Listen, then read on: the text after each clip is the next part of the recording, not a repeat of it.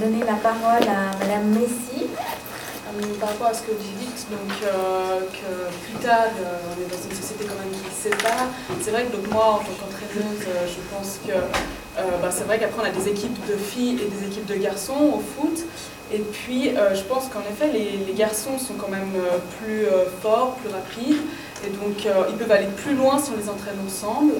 Et si on entraîne des filles ensemble aussi, on peut faire en fonction de leurs capacités. Donc je pense que c'est bien déjà l'idée d'école de séparer filles et garçons pour, qu'ils puissent s'entraîner à, à niveau égal.